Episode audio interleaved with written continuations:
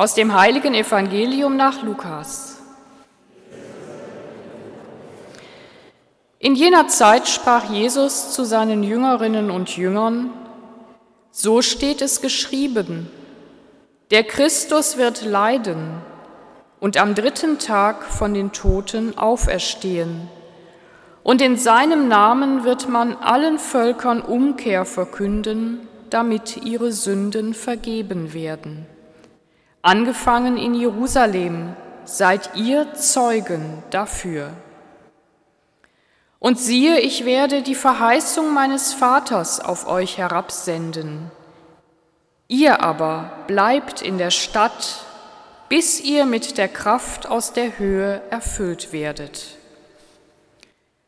Dann führte er sie hinaus in die Nähe von Bethanien. Dort erhob er seine Hände und segnete sie. Und es geschah, Während er sie segnete, verließ er sie und wurde zum Himmel emporgehoben. Sie aber fielen vor ihm nieder. Dann kehrten sie in großer Freude nach Jerusalem zurück, und sie waren immer im Tempel und priesen Gott. Frohe Botschaft unseres Herrn Jesus Christus.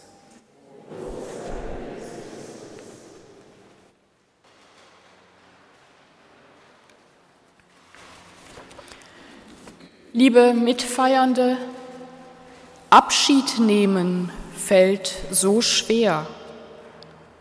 Wer schon einmal sein Kind an den Flughafen gebracht hat für einen Sprachaufenthalt am anderen Ende der Welt, wer schon einmal am Grab eines geliebten Menschen gestanden hat und Abschied nehmen musste, weiß, wie schwer Abschiede sind, die kleinen wie die Großen.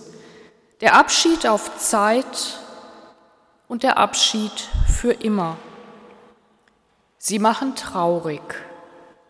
Und so könnte es auch den Jüngern und Jüngerinnen Jesu zumute gewesen sein, als Jesus ihnen noch die letzten Ermahnungen mit auf den Weg gab und dann für immer verschwand.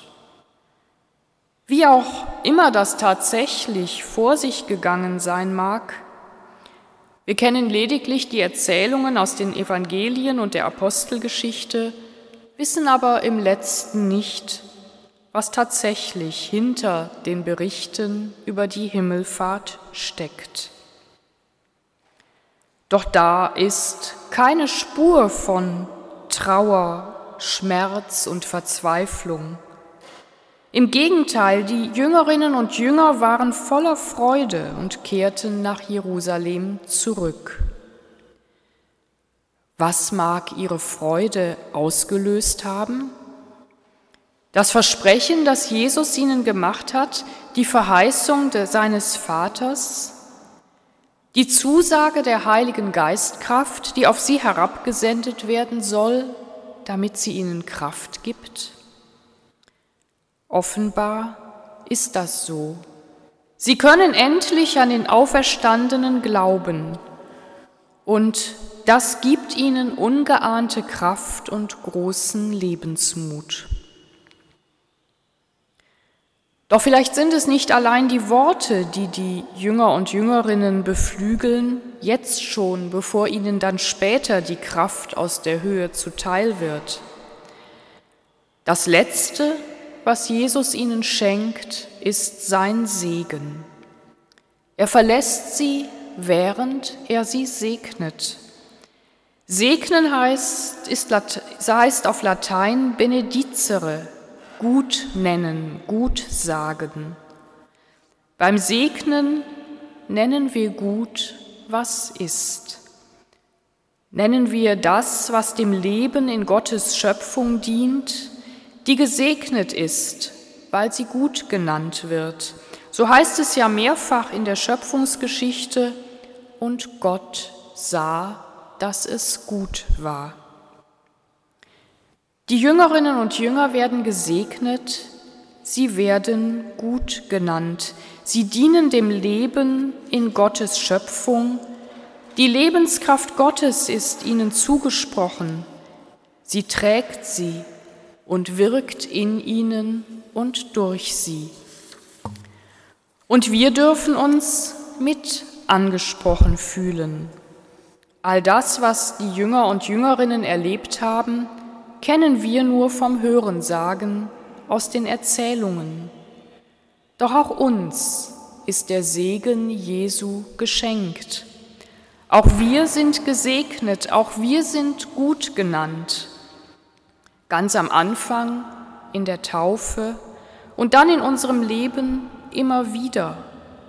Ich erinnere mich, dass meine Mutter mir immer, bevor ich aus dem Haus ging, ein Kreuzchen auf die Stirn gezeichnet hat. Sie hat mich gesegnet. Im Gottesdienst wird uns beim Schlusssegen Gottes Segen zugesagt. Und in unserer Firmung sind wir gesegnet und gesalbt worden haben die Geistkraft Gottes zugesprochen bekommen. Am Sonntag in drei Wochen werden 17 Jugendliche aus unserer Pfarrei diese Bestärkung im Sakrament der Firmung erfahren. Mit der Geistkraft aus der Höhe dürfen wir Zeuginnen und Zeugen davon sein, dass Auferstehung möglich ist, dass da einer ist, der will, dass wir leben, dass wir das Leben haben und es in Fülle haben, dass wir den Himmel in uns tragen und aus dieser Kraft und aus dieser Zusage, diesem Segen heraus wirken, auch wenn es aktuell wenig himmlisch um uns herum erscheint. Doch auch wir tragen den Himmel in uns und mit der Kraft aus der Höhe ist er, der uns mit seinem Segen erfüllt, immer bei uns. Der Dichter und Pfarrer Kurt Marti drückt das so aus. Der Himmel, der ist, ist nicht der Himmel, der kommt, wenn einst Himmel und Erde vergehen. Der Himmel, der kommt, das ist der kommende Herr, wenn die Herren der Erde gegangen. Der Himmel, der kommt, das ist die Welt ohne Leid, wo Gewalttat und Elend besiegt wird. Der Himmel, der kommt, das ist die fröhliche Stadt, und der Gott mit dem Antlitz des Menschen. Der Himmel, der kommt, grüßt schon die Erde, die ist, wenn die Liebe das Leben verändert. Amen.